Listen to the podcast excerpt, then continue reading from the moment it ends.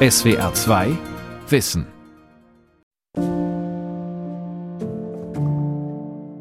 Nach Berlin ist Baden-Baden die bekannteste deutsche Stadt in Russland. Das besondere badisch-russische Verhältnis ist mehr als 200 Jahre alt. Der russische Gästekreis, der kauft gerne ein, der genießt äh, eine besondere Lebenskultur, der genießt auch einen Spaziergang über die Lichtenthaler Allee, ist aber auch ruhig und beschaulich, bescheiden unterwegs. Viele Russen kommen zur Kur, Einige besitzen Häuser oder Villen in der Stadt. Mit dem Krieg in der Ukraine kippt die russlandfreundliche Stimmung in Baden-Baden. Finden wir natürlich nicht so toll. Im Moment, die Russen, irgendwo hat man da kein Verständnis für, wie viel Leid da über die Ukraine gebracht wird. Wenn ein Land Krieg führt, in einem anderen Land, so wie das hier passiert, Warum fühlen die sich dann hier wohl? Bereits drei Tage nach dem Einmarsch Putins am Rosenmontag kamen die ersten Flüchtlinge zu uns. Wir hatten auch einen Aufruf, bitte, wenn ihr eine Wohnung, ein Zimmer oder eine Einliegerwohnung habt, stellt ihr uns zur Verfügung. Das ist auch passiert, auch von russischstämmigen Personen. Russisches Baden-Baden, wie der Ukraine-Krieg die Kurstadt verändert. Von Andreas Herrler.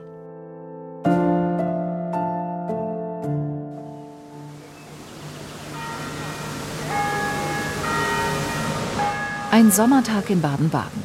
Ein Werktag zwar, aber in der kleinen Kurstadt an der Oos geht es gemütlich zu. Ein Springbrunnen mit Wasserfontäne rauscht, Bewohner und Touristen flanieren an den Luxusboutiquen vorbei, genießen die Sonne auf einer der vielen Kaffeeterrassen. Seit einem Jahr ist Baden-Baden Welterbe. The Good Good Life ist hier das Werbemotto. Man gibt sich international. Besonders russischsprachige Gäste gibt es viele. Lange waren die Menschen in Baden-Baden ihnen hörbar wohlgesonnen, wie eine historische Umfrage von 2003 zeigt. Ja, man spürt das schon. Von der Sprache her kann man das feststellen, dass viel Russisch gesprochen wird. Den russischen Tourismus kriegen wir sehr zu spüren. Und ich muss sagen, ich finde es natürlich sehr angenehm. Ich empfinde es als Bereicherung, weil irgendwie gehören sie ein bisschen zu Baden-Baden, die Russen. Und ich glaube, die Geschäfte sind froh über den russischen Tourismus. Ne? Seit dem Krieg in der Ukraine hat sich der Ton bei den Menschen in der Baden-Badener Fußgängerzone deutlich verschärft. Für reiche russische Gäste oder Immobilienbesitzer gibt es kein Verständnis mehr. Und von daher muss auch allen Oligarchen verboten werden, hier Eigentum zu besitzen. Das müsste meiner Meinung nach viel stärker auch in Deutschland durchgesetzt werden, beschlagnahmt werden und der Ukraine zugutekommen. Wie ist es möglich, dass jemand als Nicht-EU-Bürger sich hier aufhalten kann. Damit ist alles gesagt. Wenn ein Land Krieg führt, in einem anderen Land, so wie das hier passiert, warum fühlen die sich dann hier wohl? Warum soll man die Menschen hier äh, verbannen? Wir reden doch immer von Rassismus. Rassismus, Anfeindungen gegenüber Russen, auch das gibt es seit Kriegsbeginn in der Stadt. Alexius Schneider hat das schon erlebt. Er stammt aus dem Nordkaukasus und lebt seit 1994 in Baden-Baden. Es gab einige Fälle solche, aber ich betrachte die auch immer noch als Einzelfälle. Aber so, so eine Anfeindung sehe ich nicht. Zum Glück nicht, weil meine Bedenken waren, dass man jetzt wird versuchen, unsere Community zu spalten und uns hier in Deutschland gegeneinander aufzuhetzen. Es passiert teilweise, aber nicht so im großen Maßstab, wie ich das befürchtet habe. Die russische Community ist groß in Baden-Baden mit seinen 55.000 Einwohnern.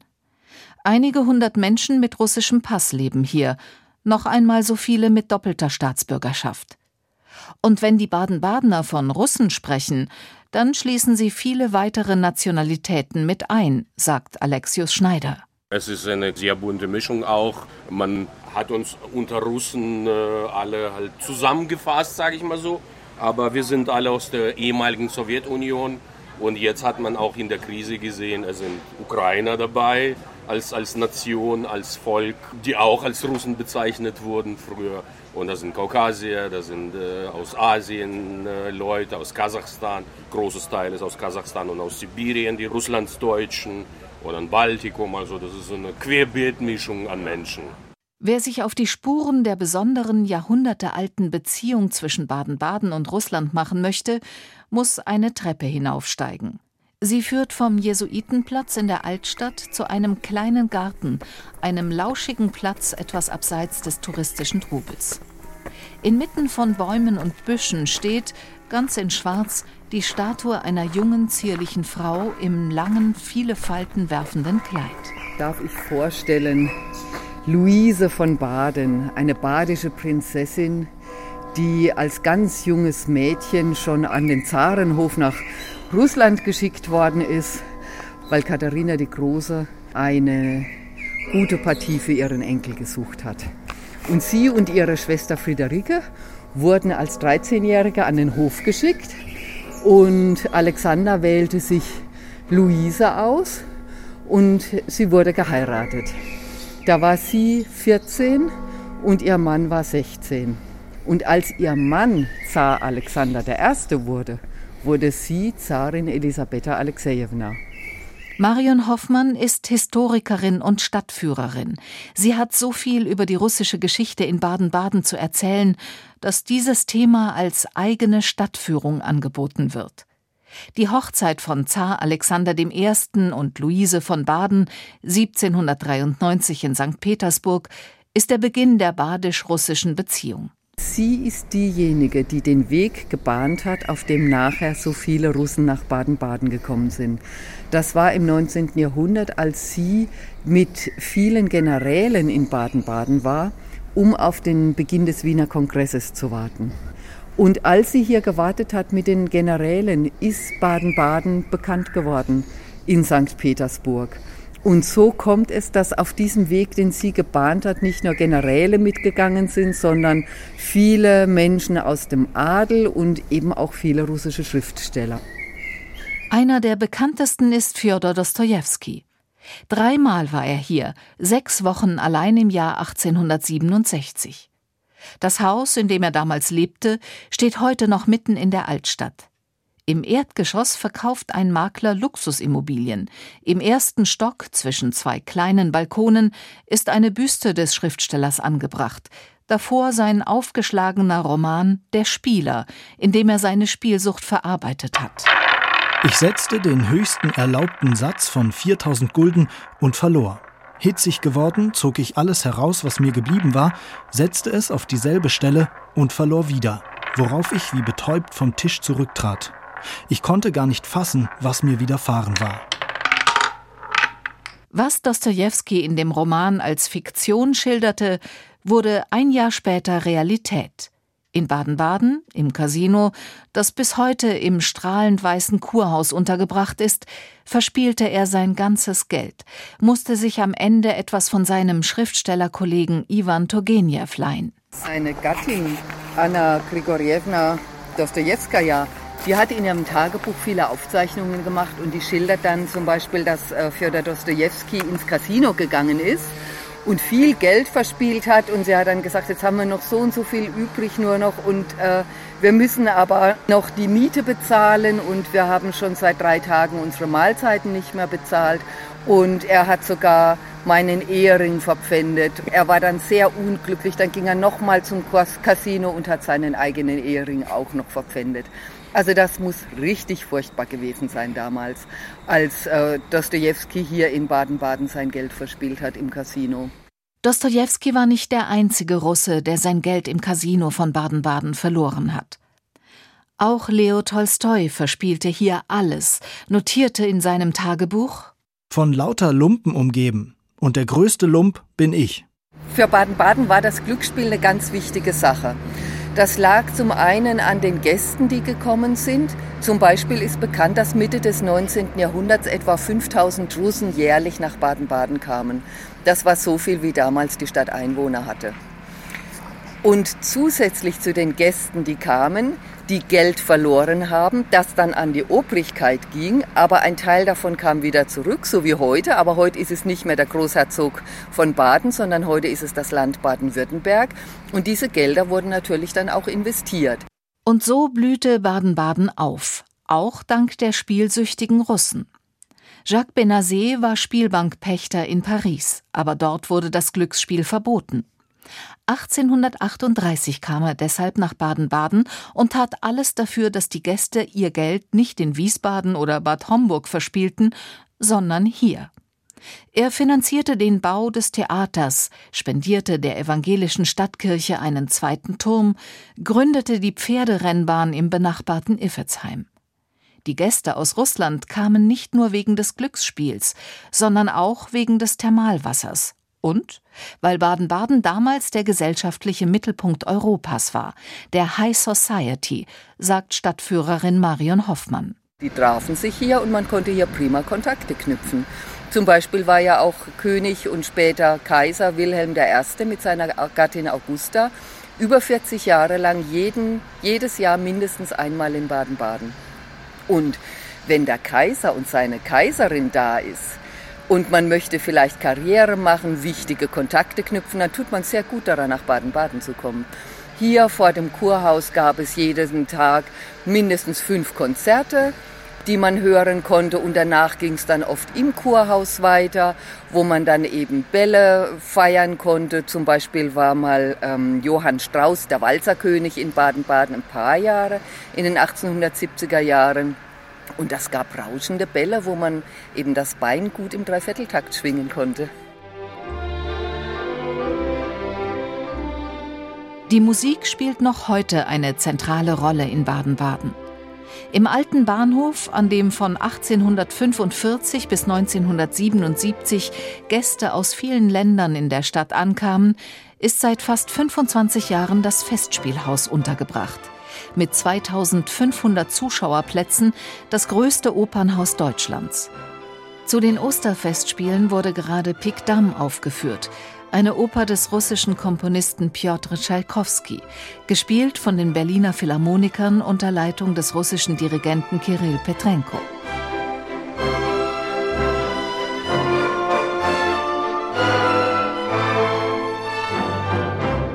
Benedikt Stampa ist seit 2019 der Intendant des Festspielhauses in Baden-Baden. Er schätzt die Internationalität dieser kleinen Stadt. Wir haben Künstler aus aller Welt, wie es aber in jedem großen Haus in Deutschland mittlerweile der Fall ist. Wir haben das Glück, dass wir natürlich mit sehr, sehr vielen Künstlerinnen und Künstlern aus aller Welt arbeiten dürfen, die hier im Baden-Baden Festival Teilnehmer sind. Ich glaube, dass diese Internationalität einer der ganz großen Reize Baden-Baden ist und vor allem auch für die Künstler, denn sie kommen aus der ganzen Welt in eine Stadt, die international ist. Die Stadt ist ja sehr klein, aber sie hat eben einen internationalen Impuls. Der Ukraine-Krieg belastet auch die künstlerische Beziehung zu Russland. 24 Jahre lang war Chefdirigent Valeri Gergiev hier regelmäßig Gast mit dem berühmten Moskauer Marinsky-Theater. Doch weil er sich nicht von Präsident Putin distanziert, kündigte das Festspielhaus Baden-Baden die Zusammenarbeit. Die russische Sopranistin Anna Netrebko darf aus ähnlichen Gründen vorerst nicht mehr in der Kurstadt auftreten. So nachvollziehbar diese Entscheidungen sind, sie tun aus künstlerischer Sicht doch weh, sagt Intendant Benedikt Stampa. Das ist ein bisschen so eine, so eine, Ehescheidung. Also man fühlt sich manchmal in so einer Paarbeziehung und wenn das sozusagen so abrupt beendet wird und man es auch aktiv beenden muss und auch dazu stehen muss, und aus guten Gründen auch, ist man nicht nur menschlich enttäuscht, sondern man hat auch so, was, so eine Amputationsgefühl. Man weiß gleichwohl, dass das richtig ist und trotzdem merkt man, da fehlt irgendwas. Und wie steht es um die russischen Touristen in der Stadt, wohlhabende Kurgäste, die zu Baden-Badens Luxusimage beitragen? Eine, die diese Frage beantworten kann, ist Nora Waggershauser. Sie ist Chefin der Baden-Baden Kur- und Tourismus GmbH. Ihr Büro hat sie nicht etwa in einem zweckmäßigen Geschäftshaus, sondern, auch das passt zu Baden-Baden, auf Schloss Solms über den Dächern der Stadt, im 19. Jahrhundert erbaut und einer mittelalterlichen Ritterburg nachempfunden.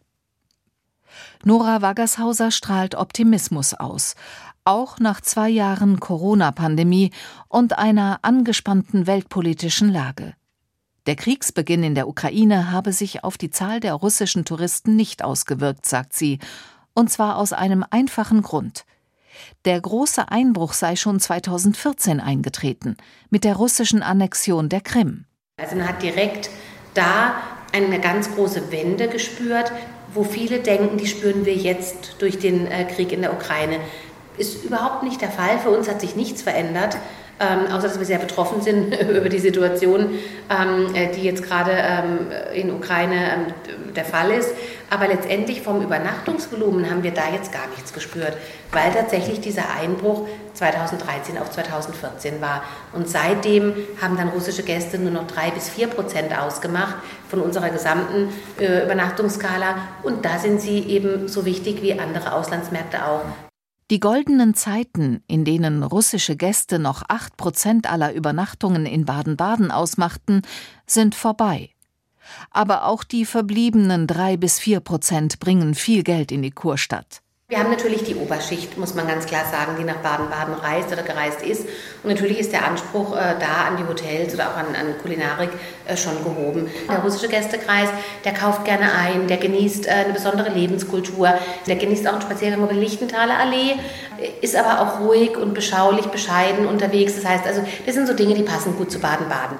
Die Lichtenthaler Allee, von der Nora Waggershauser spricht, zieht sich mehr als zwei Kilometer entlang der Oos durch die Stadt. Vom Stadttheater führt sie bis zum Kloster Lichtental im gleichnamigen Stadtteil. Bei schönem Wetter zieht es viele Menschen in die Allee.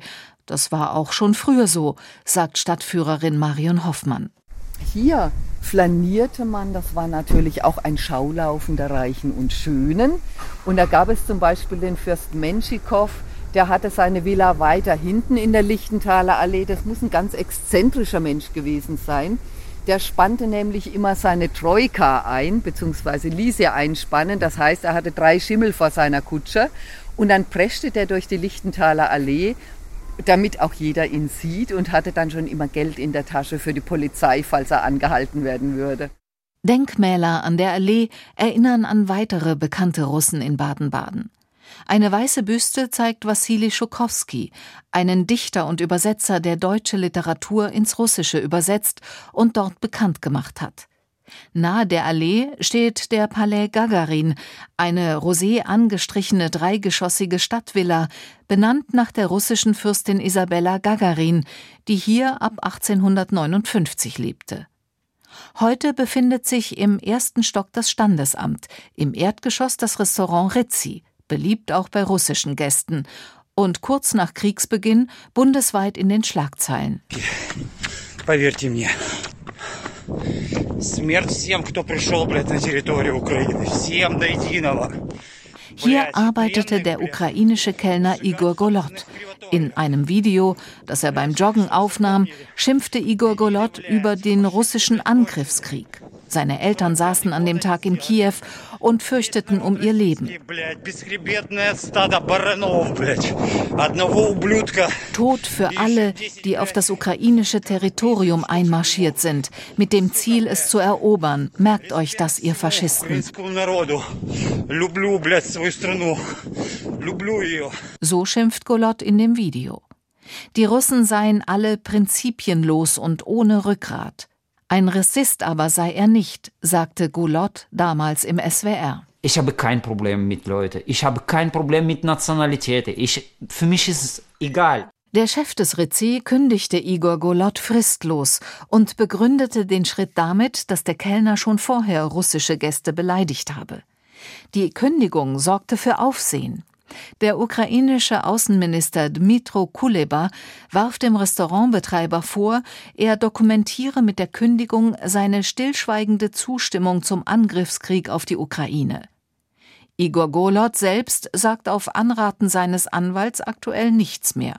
Sein Fall wird von einem Arbeitsgericht verhandelt. Die Kur- und Marketingchefin Nora Waggershauser bedauert den Fall, sagt aber auch, ich hoffe oder ich wünsche mir, dass es eigentlich ähm, sowohl für das, für das betroffene Restaurant als auch für Baden-Baden es wenig Schaden genommen hat, sondern dass es vielleicht eher auch als ein bisschen Exempel gesehen wird, ähm, dass es halt menschelt. Ich meine, letztendlich äh, hat es auf beiden Seiten gemenschelt, auf Seiten des Restaurants und auf Seiten, sag ich mal, des Kellners, ähm, der eben nicht wusste, wie er da seine, seine Wut verkraften kann und natürlich äh, eben entsprechend wenn es jetzt so war, die, die Gäste da entsprechend auch ähm, falsch angegangen ist. Aber ich glaube, das ist eigentlich nichts, was wir in Baden-Baden wirklich so erleben. Wir erleben tatsächlich immer ein großes Miteinander. Also wir haben da noch überhaupt gar keine Konflikte wahrgenommen. Gar keine Konflikte? Alexius Schneider sieht das anders. Vor allem der Fall Igor Golot macht ihn wütend. So wütend, dass er den Kellner angezeigt hat wegen Volksverhetzung. Es sei gar nicht so sehr das Wutvideo, sagt er. Dafür habe sich Igor Golot ja sogar in den sozialen Netzwerken entschuldigt. Sondern? Er hat gelogen.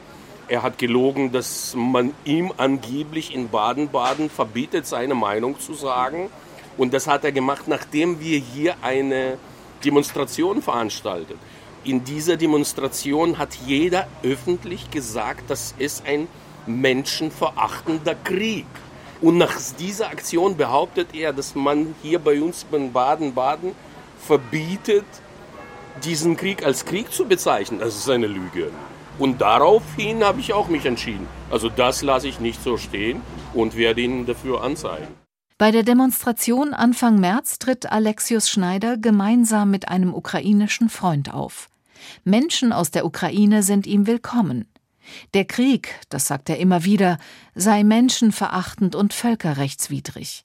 Russen, die das anders sehen, gebe es aber auch. Also am Anfang war es viel schwieriger. Es, es war nicht klar, wer auf welche Seite steht und so weiter. Dann haben sich halt Grenzen gezeichnet. Es sind diejenigen, sage ich mal so, abgefallen, die für Putin und für diesen Krieg, äh, für diesen unmenschlichen Krieg stehen. Und dann gibt es eine Community, die dagegen ist, die ist zusammengerückt und will den äh, Menschen, die leiden, irgendwie helfen, auf jeder auf eine eigene Art und Weise, je nachdem wie er kann. Der Zusammenhalt gegen diesen Krieg ist größer geworden. Im Innenhof des Rathauses, dem früheren Jesuitenkolleg aus dem 18. Jahrhundert, wehen vier Flaggen. Die badische, die deutsche, die europäische und die ukrainische. Roland Seiter ist der Sprecher der Stadt. Wenige Tage nach Kriegsbeginn haben wir die ukrainische Flagge aufgehängt, die übrigens nicht nur hier im Rathaus Innenhof weht, sondern an verschiedenen Stellen der Stadt, so auch im Stadteingang, wenn man von der A5 von der Autobahn kommt, an dem großen Europakreisel. Auch dort sind ukrainische Flaggen aufgehängt, ganz bewusst. Seit Kriegsbeginn hat die Stadt viele ukrainische Flüchtlinge aufgenommen. Im Verhältnis zur Einwohnerzahl hat in ganz Baden-Württemberg nur Stuttgart einen höheren Anteil. Das war natürlich eine Mammutaufgabe. Bereits drei Tage nach dem Einmarsch Putins am Rosenmontag kamen die ersten Flüchtlinge zu uns und nach würde sagen, so fünf, acht, zehn Tage nach Kriegsbeginn kamen täglich bis zu 100 Personen zu uns nach Baden-Baden.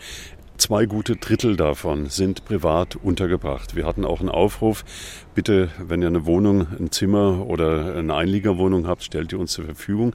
Das ist auch passiert, auch von russischstämmigen Personen. Ich glaube, das ist ganz wichtig auch zu betonen. Mit Städten in beiden Ländern, in Russland und der Ukraine, hat Baden-Baden Partnerschaften. Mit Sotschi in Russland und mit Jalta auf der Halbinsel Krim. Eine Interviewanfrage von SWR2 Wissen zu diesen Städtepartnerschaften hat Oberbürgermeisterin Margret Mergen abgelehnt. Kurz vor dem Ende ihrer Amtszeit wollte sie keine Interviews mehr geben. Ihr Vorzimmer verweist auf ihren Nachfolger. Doch der stammt aus einem Nachbarort und kann nur wenig zu den russisch-badischen Städtepartnerschaften sagen. Auskunft gibt stattdessen Petra Heuber-Sänger, Sie leitet das Kulturbüro, ist zuständig für die Partnerschaften und für internationale Beziehungen.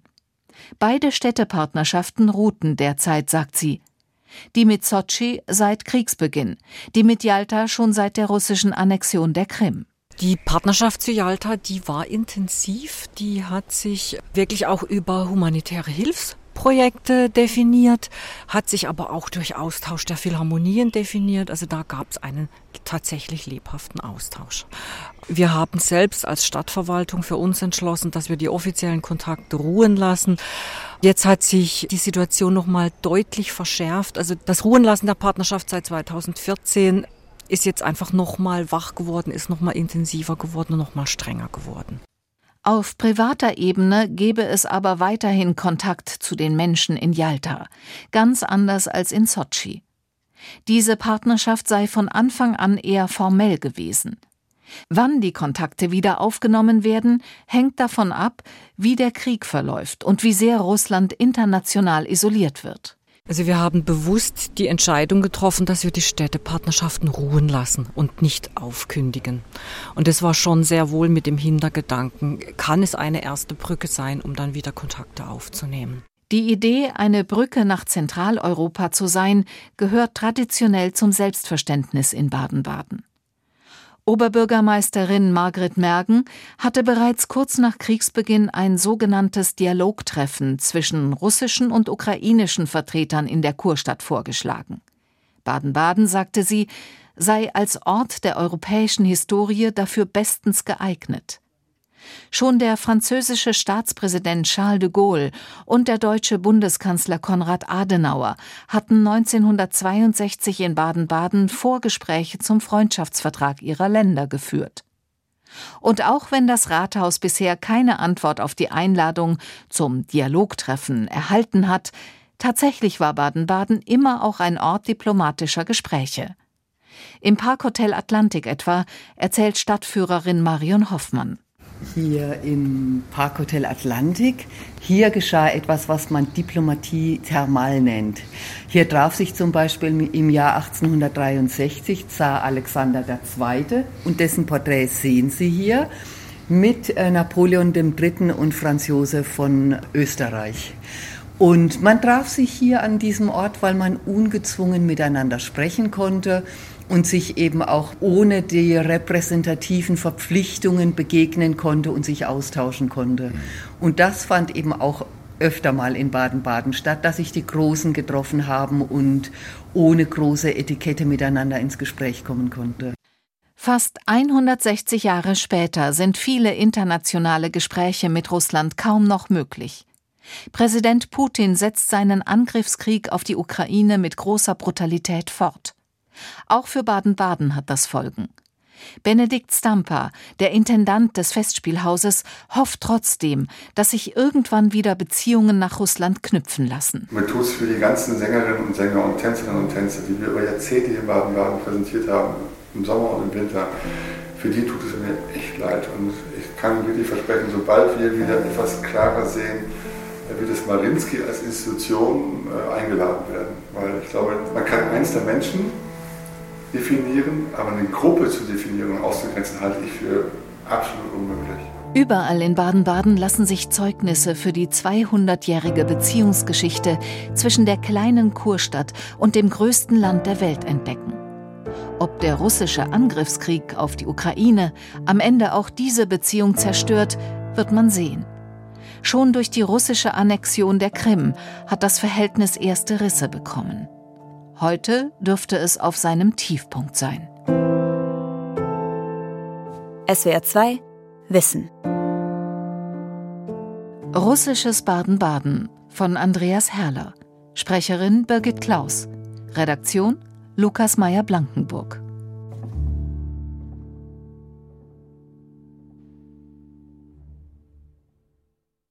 SWR 2 Wissen Manuskripte und weiterführende Informationen zu unserem Podcast und den einzelnen Folgen gibt es unter swr2wissen.de.